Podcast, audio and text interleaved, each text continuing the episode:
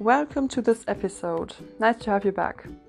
Today we are talking about a topic that everyone experiences one way or another but cannot always manage stress. So, what exactly do we know about it? Experiencing stress can have a major impact on our physical and mental health. Stress has positive aspects and can improve performance, but too much stress can lead to serious consequences for our body and mind. It's important for us to answer the questions that really interest you, and that's why this time I asked other students directly what they want to know about stress. The result is a very exciting set of questions. For example, can stress be transformed into positive energy? Does the constant feeling of stress indicate a mental illness? And what really helps to be more relaxed? These and more interesting questions will be answered for you today by Evangelia Lambidoni. Dr. Lambidoni works at the Department of Psychiatry, Psychotherapy and Psychosomatics at the University Hospital RWTH Aachen. She is counseling international students at the Center for Mental Health for undergraduate and graduate students, a collaboration between RWTH Aachen and FH Aachen. Thank you very much for your time and for participating in this podcast. And let's start with the first question.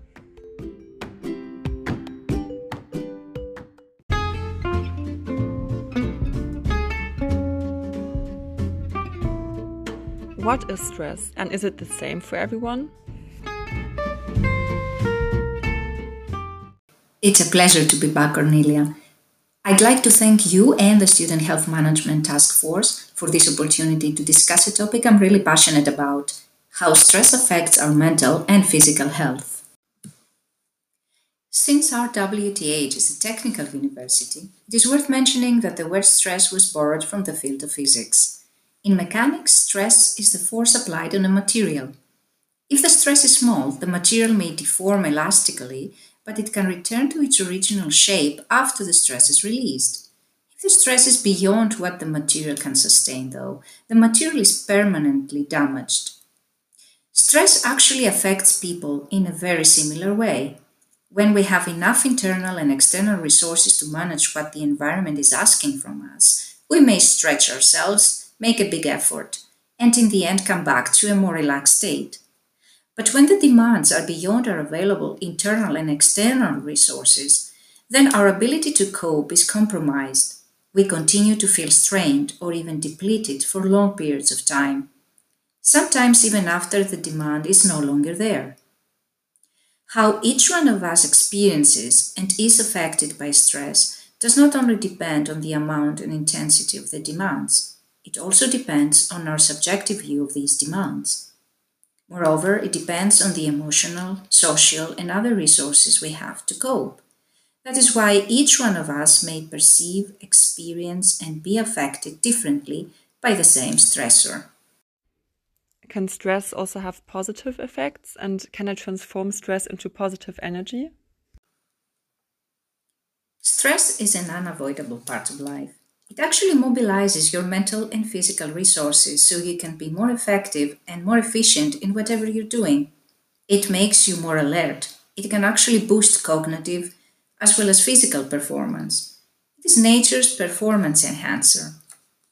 Stress also helps you stay safe and survive under daring circumstances. It triggers the fight or flight response. When the brain perceives danger, it starts flooding the body with chemicals like adrenaline and cortisol, hormones that prepare your body to fight against or run away from the source of threat.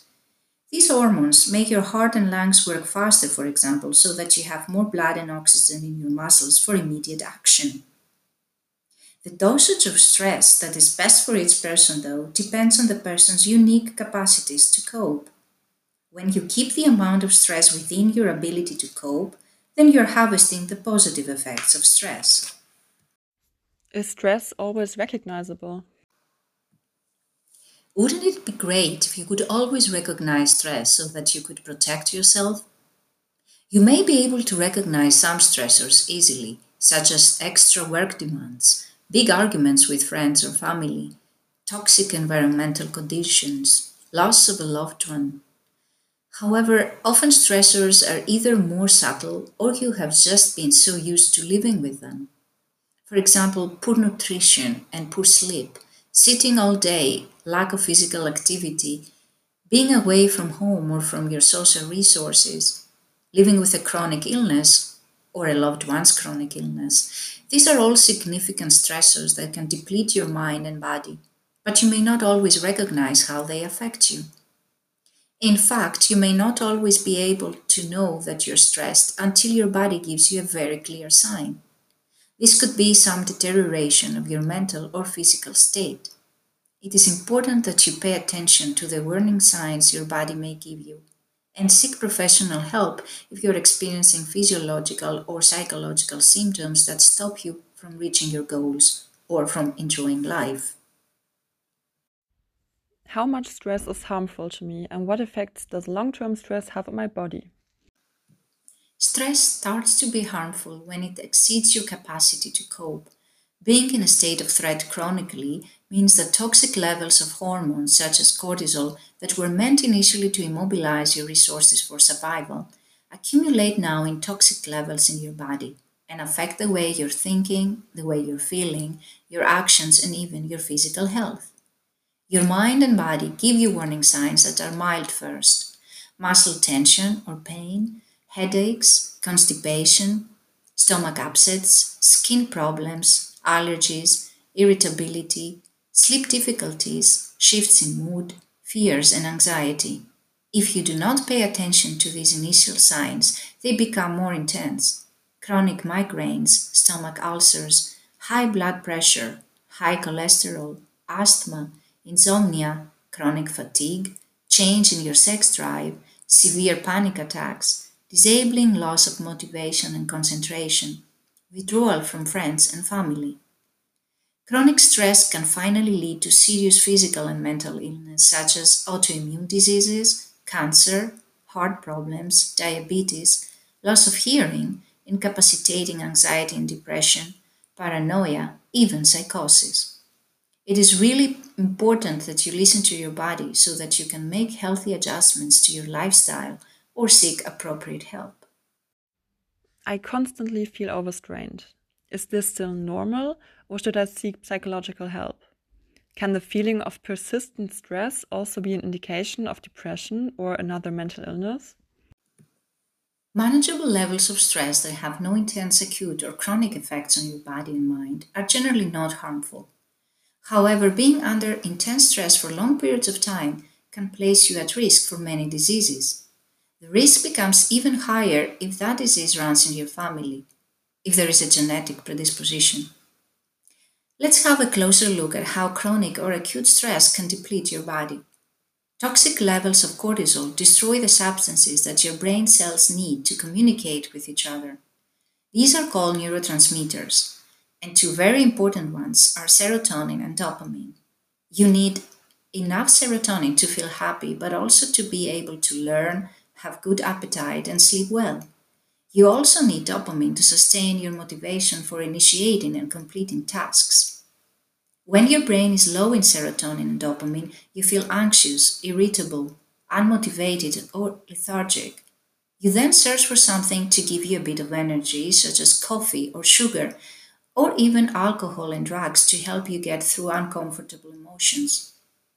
It's interesting to note that women who are low in these neurotransmitters tend to experience depression and anxiety and are more likely to cope by overeating. Men, on the other hand, tend to experience more irritability and impulse control issues. They are more likely to turn to alcohol and illicit drugs in order to cope. If you're experiencing persistent emotional distress which interferes with your daily functioning and your personal and professional life, then this is definitely a sign that you need some help to cope. And that is definitely the time to seek professional help. I quickly feel overwhelmed and stressed. How can I learn to be more relaxed? If you feel overwhelmed quickly, your body and mind is trying to give you a warning. Something is not working for me here. I have to change something. When you are experiencing high levels of stress, it is hard to remember that there are some simple steps you can take to unburden your mind and body. You can eat better, rest and sleep enough, be more physically active. These changes in your daily routine can really help you feel less overwhelmed and less stressed. More than that, you can stay in touch with supportive people in your life. You can allow yourself to engage in activities you really enjoy. Finding pleasure in life can make you feel more relaxed. If you give priority to your well being, if you listen to your body and take care of yourself, you can learn to be more relaxed in your life in general. However, there are times when no matter what you do, you cannot get out of the grip of stress. Then it is important to know that you do not have to deal with this alone. Ask for professional help. Can physical exercise like sports reduce stress? As we discussed, when your brain perceives threat, objective or subjective, it orders your glands to produce hormones that increase your alertness and prepare you physically to respond to the danger.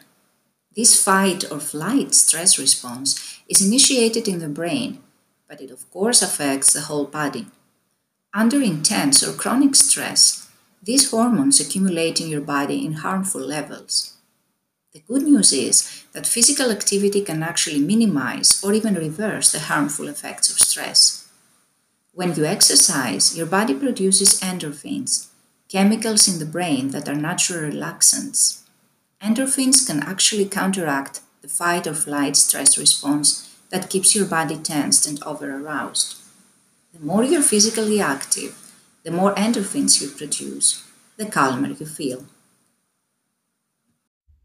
What is more helpful in the case of stress? Physical exercise through sports or physical calming through relaxation and breathing exercises. Both physical exercise and relaxation techniques can reduce the effects of stress. Studies show that aerobic exercise, regular walking, and even stretching can improve sleep, reduce tension, stabilize mood, lower worry and anxiety, boost your immune system, and even improve your self confidence. As we discussed, physical activity stimulates the production of endorphins, hormones that help us feel relaxed.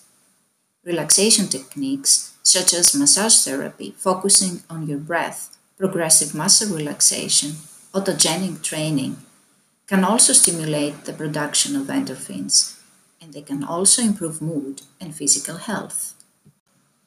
There is no single physical activity or relaxation technique that is best for everyone. In order to benefit more from physical activities and relaxation techniques, you need to become more aware about the ways you react to stress. If you tend to become angry, agitated, or keyed up under stress, you may respond better to activities that quiet your nervous system down, for instance, meditation, progressive muscle relaxation, deep breathing, or guided imagery. If you tend to become depressed, withdrawn, or spaced out under stress, you may benefit more from activities that are stimulating and can energize your nervous system, for example, rhythmic exercise, massage, mindfulness activities, or power yoga. Finally, if you tend to get immobilized or stuck under stress because you experienced trauma in the past, you would need to first arouse your nervous system to awaken it before you calm it down. Activities that engage both your arms and legs may be more beneficial for you, such as dancing or Tai Chi, especially when you perform them mindfully, focusing on the sensations in your limbs as you move. I often cannot sleep well due to stress. Should I get psychological counseling? As I mentioned earlier, physical exercise and relaxation techniques that you find enjoyable can reduce both the feeling of stress and your body's arousal. So, all these activities can help with sleep issues as well. If, despite your efforts, sleep difficulties continue, you can definitely benefit from psychological counseling. There, you can learn more about sleep hygiene, natural remedies to improve sleep, identify and manage better the stressors that may be related to your sleep difficulties. Your counselor may also advise you to consult with a psychiatrist so that you can find out if you can benefit from medication to manage your sleep difficulties. Just before an exam, I am sometimes so stressed that I can't continue learning. And sometimes I have so much to do that I don't even know where to start, and I feel so stressed that I can't manage anything. How can I fight this stress?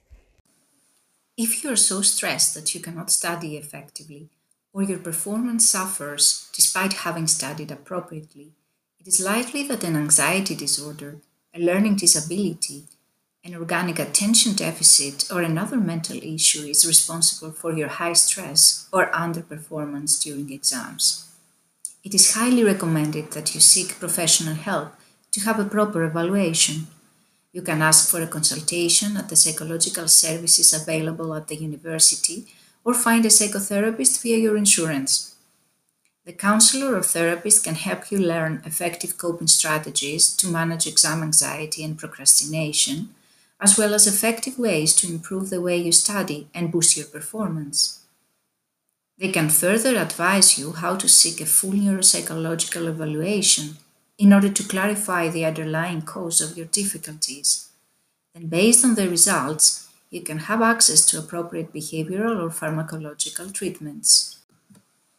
In addition to seeking appropriate evaluation and treatment, there are surely things you can do by yourself to reduce stress and improve your academic performance. You can begin to study as soon as you start a course. Preparation reduces fear and anxiety about performance. You can organize your study material in a way that's helpful to you. You can break down assignments to manageable tasks. You can plan study time as well as regular breaks. You can use strategies that facilitate memory. In general, getting to know what is your favorite way of learning, what time of the day you are more efficient, and who you can ask for help when the material is confusing are all things you can do to improve your confidence in learning. Moreover, keep in mind that physical exercise and relaxation techniques reduce significantly stress and contribute to mental fitness. Research shows that movement, breathing techniques, and meditation are all very effective ways to decrease mental and physical fatigue, improve alertness and concentration, and enhance overall cognitive function. So, working with your body can be especially helpful when stress has depleted your mental and physical energy.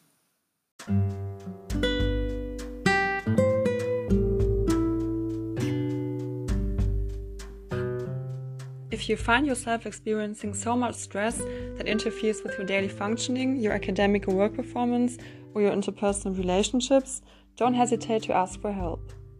You can contact the psychological counseling services available at the RWTH. You can check the website of the Students Advice Center, the ZSB, for workshops on different topics like study strategies, motivation, or coping strategies. Personal counseling is also offered at the Student Advice Center and the Center for Mental Health for Students at the University Hospital. At this time, counseling sessions are offered via phone or video due to the corona restrictions. Another important resource is the University Sports Center, the HSZ, which offers different kinds of sports activities and relaxation exercises such as yoga, meditation, or mindfulness. At the moment, the courses can't take place because of the current corona situation. But stay informed and check out online courses available or visit the HSZ on Instagram for some exercise videos. In addition to that, you can also contact your health insurance and ask for a course in your nearby area. Usually, health insurance plans will take over most of the course fee in the end, just make sure to check with your insurance first.